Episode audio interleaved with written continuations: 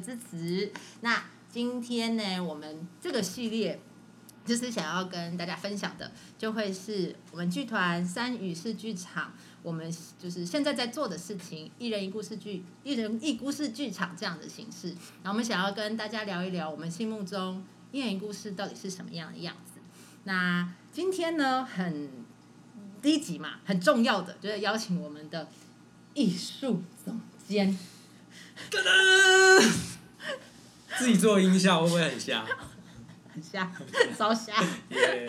艺术总监黄国瑞，谢谢大家。嗨，好，今天我们邀请国瑞呢，就是作为这个开播的第一棒，那当然就是要跟我们分享一下他是谁，然后为什么为什么是一人故事，为什么他心目中有一个一人故事的样子啊，那个是从哪里来，然后追求的未来一故事的样一人一故事的样子又是什么呢？那我们来就让国瑞来聊一聊。第一题，你是谁？大家好，我是国瑞。嗯，就是想不开，然后就弄了一个剧团。真的耶，真的想很不开耶，怎么会这样？好啊是一，个很勇敢的决定哎，我觉得做一个剧团。我相信啊，我相信啊，你当但但是其实也没有也，但你就是生命中还有很多决定也比这更勇敢的、说真的。嗯嗯但我觉得做剧团这件事情比较像是一种，它是一个选择，然后不是一个一般人会做的选择。然后在我一开始要做剧团的时候，我真的是超级有想法。然后我拿着一个板子，然后开始跟我身边的每一个人都讲说：“哎、我想要做一个剧团，然后这个剧团大概是怎样怎样怎样怎样怎样。现在看到后面有一个牌子，上面写“心酸”，在后面之后小编帮我们做画面，对心酸。其实那个时候没有觉得心酸的、那时候真的就会觉得说，就觉得说，呃，playback 这个东西，嗯它就像是一个呃很有弹性的一个一种剧场形式。所以这个弹性就是说，它不只是一种表演，嗯，它还可以变成一个工具。等一下哦，我在想线线上的一些朋友可能可能不见得都真的看过剧场，我们剧场一人一故事的演出，你要不要先分享一下你心目中的 playback 是什么呢？就是什么是一人一故事剧场呢？嗯一人一故事剧场呢，就是一种剧场表演，会有一个主持人邀请观众分享一个心情或者一个故事。那现场呢，就会有三到四个演员，啊还有一些乐手，就马上的把你的故事演出来，送给你。是的，这就是一人故事剧场。每次听到这样子的解释的时候，就是真的没有看过戏的时候，真的会好难想象那个到底是什么。可是其实是没有办法想象，对是没有办法想象的。因为它就是一个，你必须要在现场去体验，你的故事被演出来是什么样的感觉。嗯，这这件事情完成给你的感受，有一个这样子的经验可以分享吗？我就是有有太多这样的经验啦，嗯。对吧、嗯，那想一个。我印象印象深刻哦，就有一次上这个上一个艺人故事剧场的工作坊。嗯。哦，然后是一个日本老师叫做卡友，嗯，然后来台湾带的一个工作坊，然后在那个工作坊里面，我们就有机会分享自己的故事，然后让自己的故事被演出嘛。嗯。然后我就分享了一个，呃，我不小心让我的小孩跌倒了，撞到头，嗯。然后流血之后呢，我送他到急诊室，然后这个送到急诊室之后，这个小孩子的头是需要缝针的。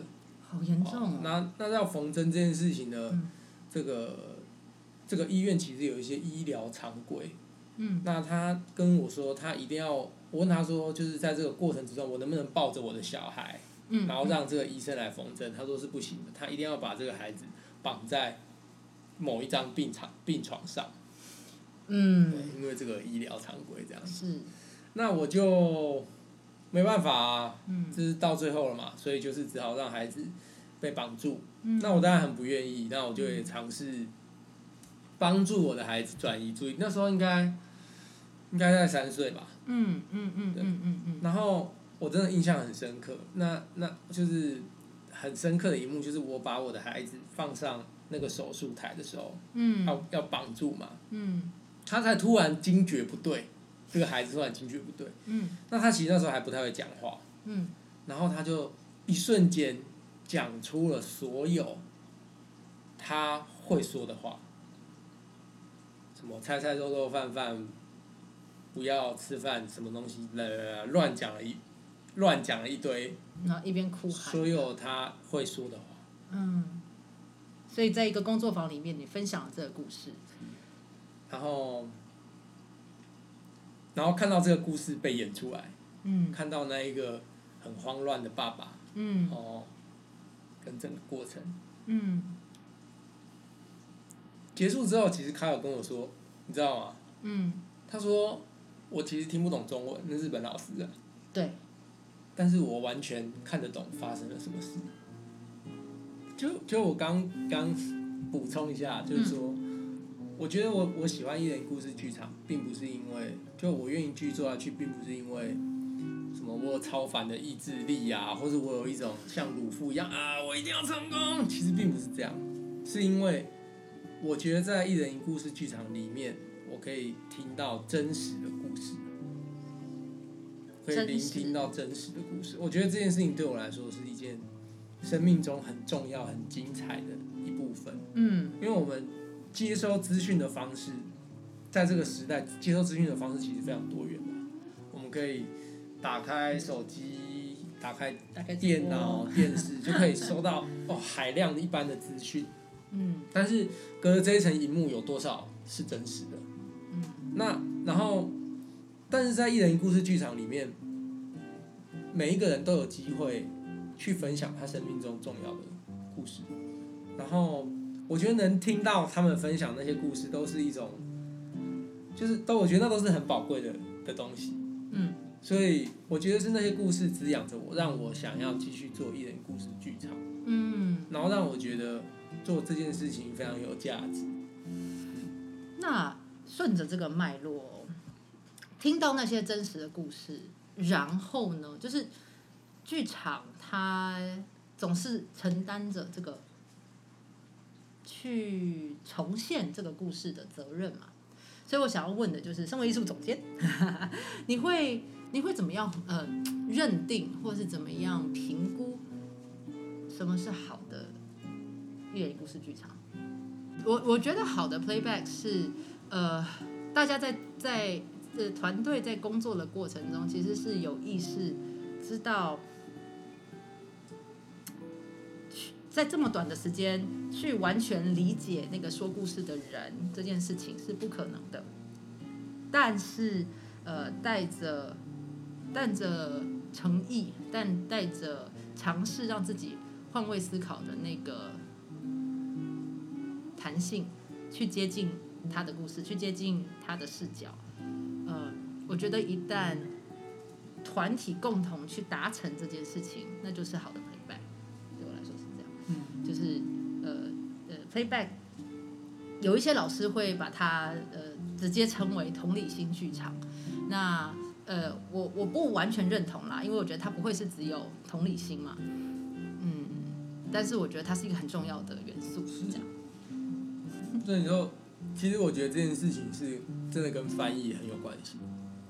然后就是因为 playback 是倒带嘛，哦，是这样，对吗？可以这样诠释就有点像是你在回演这个人的故事。嗯你有一个观众他分享了一个故事，然后我们帮他一起倒带，嗯回到了仿佛回到了他讲故事的那个时刻，嗯然后把他的故事演出来。你知道，就是日本的卡友老师啊，嗯，他说做这个一个好的 playback 就像是嗑药一样，啊好？什么意思？就像是带着观众一起进入了一个一个一个世界，仿佛像是嗑了药一般的美好。好的艺人故事剧场呢，嗯除了要把观众嗯带到另外一个世界之外，嗯还要再把他们带回来。然后我觉得他的形容词我都觉得很，就我觉得光上某一些艺人故事剧场嗯，的资深的老师的课，我都觉得受益良多。是除了看他们怎么样示范一人一故事剧场之外，他们对于这些事情的看法跟见解，我也我也很受这样的影响。嗯嗯嗯嗯嗯嗯所以，所以嗯，什么是好的一人一故事剧场？就是像嗑了药一样。就像做了一场美梦，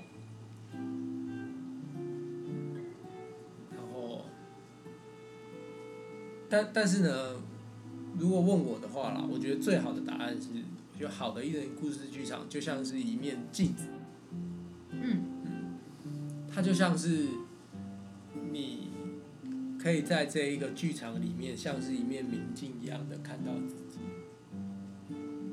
所以如果用你刚刚分享的，就是在开友老师上的课里面，你你你说你的孩子呃进了医院，然后在这个受伤的这个过程中，呃，你你你你看着这件事情发生，然后这个故事被剧团的伙伴或者说在场上的呃这些同学们演出的时候，那个镜子是什么？可以多分享一点吗？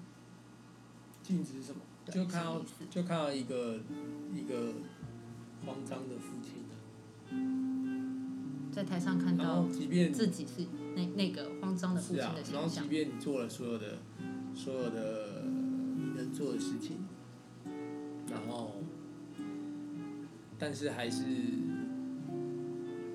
有一些无常需要面对。嗯，再怎么努力，可以这么说吧？嗯，再怎么努力，那我觉得是演得好就会是一面镜子啊，你知道吗？这个场就是后面要接着。后面就是那演不好怎么办？怎么办啊？演不好会是什么呢？你可以讲讲看，什么叫做演不我怕我越真的越讲下去越讲越深欸好？赶快来看一下，你要不要给大家看一下你的那个好，笔记？跟大家分享一下，这个笔记哪来的啊、这是这个突然忘了他名字哦，这是另外一位剧场大师菊望老师分享的，哦什么是好的 playback 啊？啊，这之后可以抛给大家看啊。但是其实就是说，当我们演员呢听到故事的时候，好、那这个观众他讲故事，他是跟全部人讲嘛，嗯跟对着所有观众讲。嗯那有一些事情呢，我们都听到了，演员听到了，说故事人也知道。嗯那这些东西就是我们要演的东西，对也就是我们真实的反映这个故事。他说了什么？他说，呃，这个孩子跌倒流血了，那我们就要演出孩子跌倒流血了。嗯，很真实的对，孩子。哭了，那你就演孩子哭了。嗯但是我们不可能听完他讲完所有的 detail 啊，那个讲故事的人他也不可能会讲的很细啊。嗯所以有一部分的人呢，有一部分的东西是说故事的人他知道，但是演员是不知道的。那怎么办？那其实他就会是好像是一面墙一样，嗯你必须要用隐喻的方式，少即是多，让说故事人可以自己去投射他看到的东西。嗯嗯那如果演员演了他不知道的东西，就是这个说故事的人明明没有讲，我明明没有讲说医生说了什么话，而演员却演出来的话，那他就会很像是我们在看那个以前报纸上面都会有一个讽刺漫画，啊这种非常荒谬的，荒谬的，嗯，事情没有发生，可是却被演歪了。是。那还有一部分的人呢，是比如说说故事的人不知道。请请说，请说好，。说故事的人不知道，但是演员知道。嗯嗯比如说医疗常规，好，搞不好这个演员知道这个医疗常规是这样，对不对？好，但说故事的人不知道后面还有这么多的细节，结果你把它演出来了。那这个会是这就像是你这个演员，就像是打破别人的窗户，闯入别人家，就知道太多了，知道太多了。嗯，那嗯那个说故事的人没有想要看的，看想要看的不是这个啊。对用我的故事来说，嗯呃，这个你知道吗？作为一个父亲，嗯，照顾了一个小孩子，嗯，这个小孩子受伤了。其实啊，这个我其实对我的小孩子是非常 sorry 的。当然，但是我在讲这个故事的时候，我并没有说，我并没有跟我的小孩子说对不起。你如果是一个演员，你会不会说出这一句我心里想说但但没有说的话？应该是说，如果是演员，我要怎么去演绎这段？如果我是假设我在演戏，然后我就抓着小孩说。对不起，对不起，对不起！你知道爸爸真的很对不起你，是，这就不是事实了，对不对？这个就真的就是所谓打破窗户，对不对？对对啊、所以如果是在一个好像我独白，我对着观众说，我真的很抱歉，但现我没有机会，我现在也不能对他表达，这样吗？这是一种可能性，这是一种可能性。也有可能你看啊、我们在剧场里面也会有人演这个小孩，对不对？嗯哼，小孩有没有？我的小孩三岁，有没有跟我说，啊爸爸没关系啊，是我自己跌倒，会吗？不会嘛？对不对？乱讲。可是，可是，在演员他要怎么样去，怎么样去表达，嗯。表达这个核心里面这个说故事的人的这个 story，嗯。他是可以做做一些事情的，他可以呃利用肢体的表现，他可以用声音来表达，乐师可以用音乐来表达，他可以像是一个一个美美丽的窗户，让你可以去投射说，哦，这个音乐就让我知道，我的孩子会会知道，爸爸不是故意的，哦，类似这样子。嗯，那我觉得，其实用语言来叙述这些 playback，就是这个这个形式发生什么事，真的不是那么容易。真的不是那么容易，对，一讲就不小心就讲的太深，大家都不知道跑去哪了。是深，或者是或者是呃，都是形容词。都是形容词。所以真的就是，如果有机会，就不不只是三语四剧场，其实在台湾有好多好多剧团，那呃有对外演出的就好好好几个团体嘛，在台北有一呃知了剧团，有伊伊尼尔剧团，呃呃北投有女巫剧团，呃新竹有是那个一下没疯子剧团，嗯，疯子剧团，哇，我我应该把我应该把全台湾有在做公开演出的剧团全部念一遍。好，下一次即将下一次要准备这个这个资料，就是不只是我们剧场有在做公开的演出，嗯，所以其实大家都可以去嗯、呃现场去感受一下那个你的你的故事说出来了之后，有人帮你把它演出来，就像是一个礼物放在美丽的窗子前面。是对呀、好，最后一个问题，就是 playback 我们听到的是一个呃将观众的故事演绎出来的形式嘛，它有什么除了在剧场表演之外的可能性吗？你觉得？嗯，其实我觉得如果工作坊的形式真的有很多可能性啊，可以说说看。因为因为其实其实看一人一故事剧场，我觉得是一件呃是一件就是一个很精彩的享受啦，因为你可以听到很多不同的，你可以听到不同的人的故事。嗯。因为好的一人一故事剧场，就是就是会有好的社会性嘛。我们所谓好的社会性，就是说你可以听到不同的观点哦，不同的性别、不同的年龄，对于同一件事情的不同的故事跟看法。嗯那我觉得，这件事情是非常精彩的，他们的故事之间其实是充满对话的。哦，那但是一人一故事剧场的工作坊，它就是完全是不一样。嗯，它就是在这个过程之中，你可以探索很多的可能性，然后可以去练习彼此同理，也可以去练习听到更多的故事。但是工作坊的故事，我觉得通常会更私密啊，因为可能有时候就仅限于那个练习的团体。嗯嗯那所以一人故事剧场其实它是是充满弹性的。那我觉得它就像是，我先讲演出好了啦，就是说一人故事剧场的演出，它很适合放在大活动的的晚上。嗯，比如说你有一个两两两天的活动，那就是放在最后一天的晚上，它就像是一个呃萤火晚会一样。嗯虽然没有升起一个实体的火焰，但是你知道一人故事剧场就是这个跟传统的部落的文化是有关的。一开始他们在做这样子的剧场形式，就是参考了很多非洲的仪式跟形式。那那工作坊的部分呢，它就可以拆成很多的体验、很多的游戏，放在适合的教育训练里面。嗯，哦，然后搭配着不同的目的，所以我想要问，我就越越来越有种直销大会的感直，销大会没有吧？越听越会觉得在在，哎，这个产品上的不错哦，大家请打这个专线哦啊，马上就可以跟我们的这个呃客服人员联系。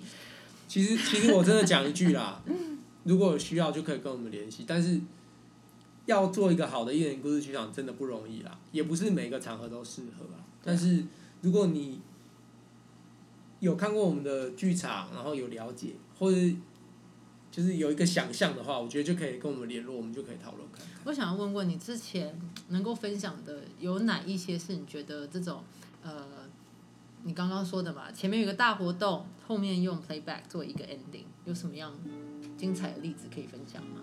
哎，刚刚我们有看到那个司仪，对不对？司仪，司仪，司仪，这个还在吗？司仪，嗨我们之前，在社社会企业论坛嗯有过这样子的嗯，经验，那是什么？前面是什么？然后后来就是前面就会是社，就是前面就是论坛嘛，好论坛做什么？论坛他们就聊社企，你要怎么样做一个社会企业。哦，好，那最后我们就做一个演出，是在聊关于这个那时候聊什么啊、突然忘记社会企业是什么啊？其实我没有听懂。社会企业，社会企业就是一种一种不同于商业模式的一种形式，一种组织形式。嗯，那他们聊的时候，为为什么会用那不？重要，那不重要吗？重要的是论坛。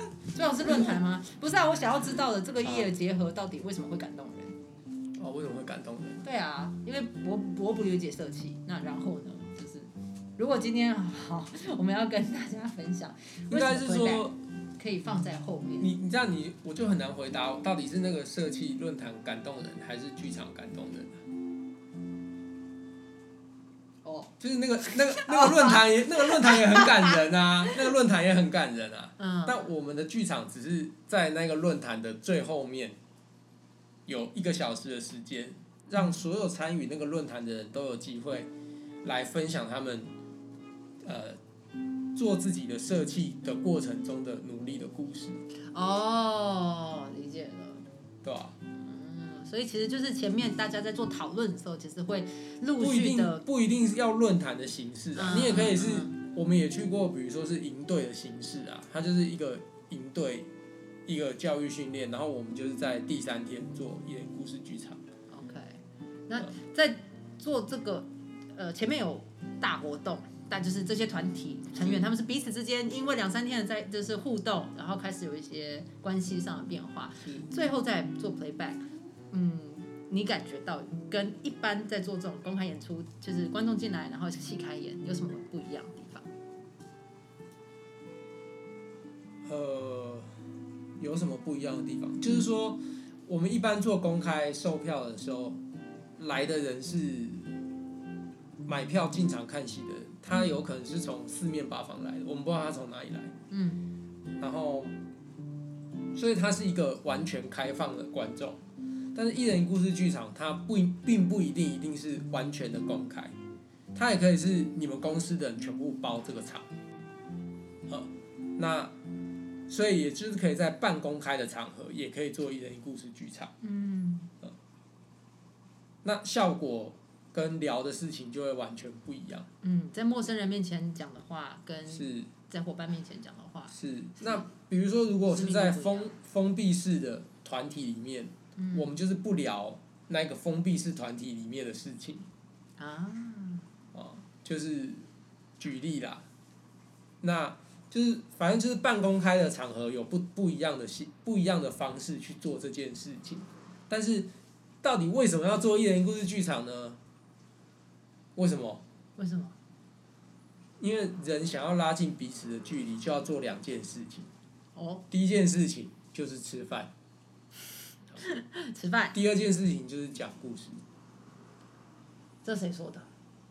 反正不是我说的啦，某一个 某一个大师某个很有智慧的人说的。跟那么多老师学，然后没有把人家的名字记下来。这个没有啦，这个比较，这个这个应该是比较通俗的一个说法啦，应该这应该没有版权吧？对啊，就是人要拉近彼此的距离，就是要讲故事跟吃饭。分享食物，对，对啊，这真的就是部落的很原始的那种仪式性的历程嘛。为什么？我之前去上，我之前去呃呃阿美族的一个部落的课程，然后呃呃他们那个部落的啊叫什么去了？打打卢万叫打卢万，他呃他说打卢万是呃猎聊的意思，就是在打猎的时候，呃中间要休息嘛，因为有时候可能一天没有办法马上下山，所以要做一个临时搭建的帐篷，帐篷前面就要生火，生火就是猎人们年轻的老的坐下来，围着火圈分享故事，分享食物，所以那党你有在乱很很重要你。你那天有在那个圈圈里吗？呃，我们那时候学如何生火，火都没有升起来，所以没有圈圈，只有不是，呃 为什么火升不起来？就是这也是很重要的。这个就是都市人还没有办法真的成为部落人的 很大的一个关卡，是，所以所以 我都生不起来。所以真的很重要，你知道，就是我们我们做一人一故事剧场，也不是一群人围在一起就可以，就可以把这个火升起来，不是，真的不是，随时都有可能打破玻璃。或者是也真的需要一些老的猎人来带路啦，来告诉我们是怎么样把这火升起来的。这让我想到疫情前跟疫情后的生活差异呀、真的啊，是是要枯竭了，要枯竭了。我真的不是开玩笑的，我们都说我们在做的事情是人与人的连接。现在在这个疫情的时代，连这句话的定义都不一样了。对啊，现在就是现场在听我们的观众，对我们来说就是新的形式的连接，然后我们都还在尝试着去习惯是这个新的模样，对不对？好呀，今天时间好像差不多了，对不对？好哟，那我们今天感谢国瑞，好，好啊，好，那我们下周的同一个时间晚上，每个礼拜三晚上几点啊？我讲讲完自己之后脑子会不清楚。每个礼拜三晚上七点半。好，那每个晚上七点半呢，我们就会做呃三语四剧场的三语式小客厅。那每一集呢会邀请，就像郭瑞哦，或者是我们其他的团员，呃，甚至我们会邀请其他在 playback 呃场场场上常常会遇到的伙伴或者是老师，那来跟我们分享我们各自心目中的 playback 是什么样。今天呢就到这边，我们要跟大家说晚安喽，谢谢你们跟我们在一起，下次见，拜拜，拜拜拜拜。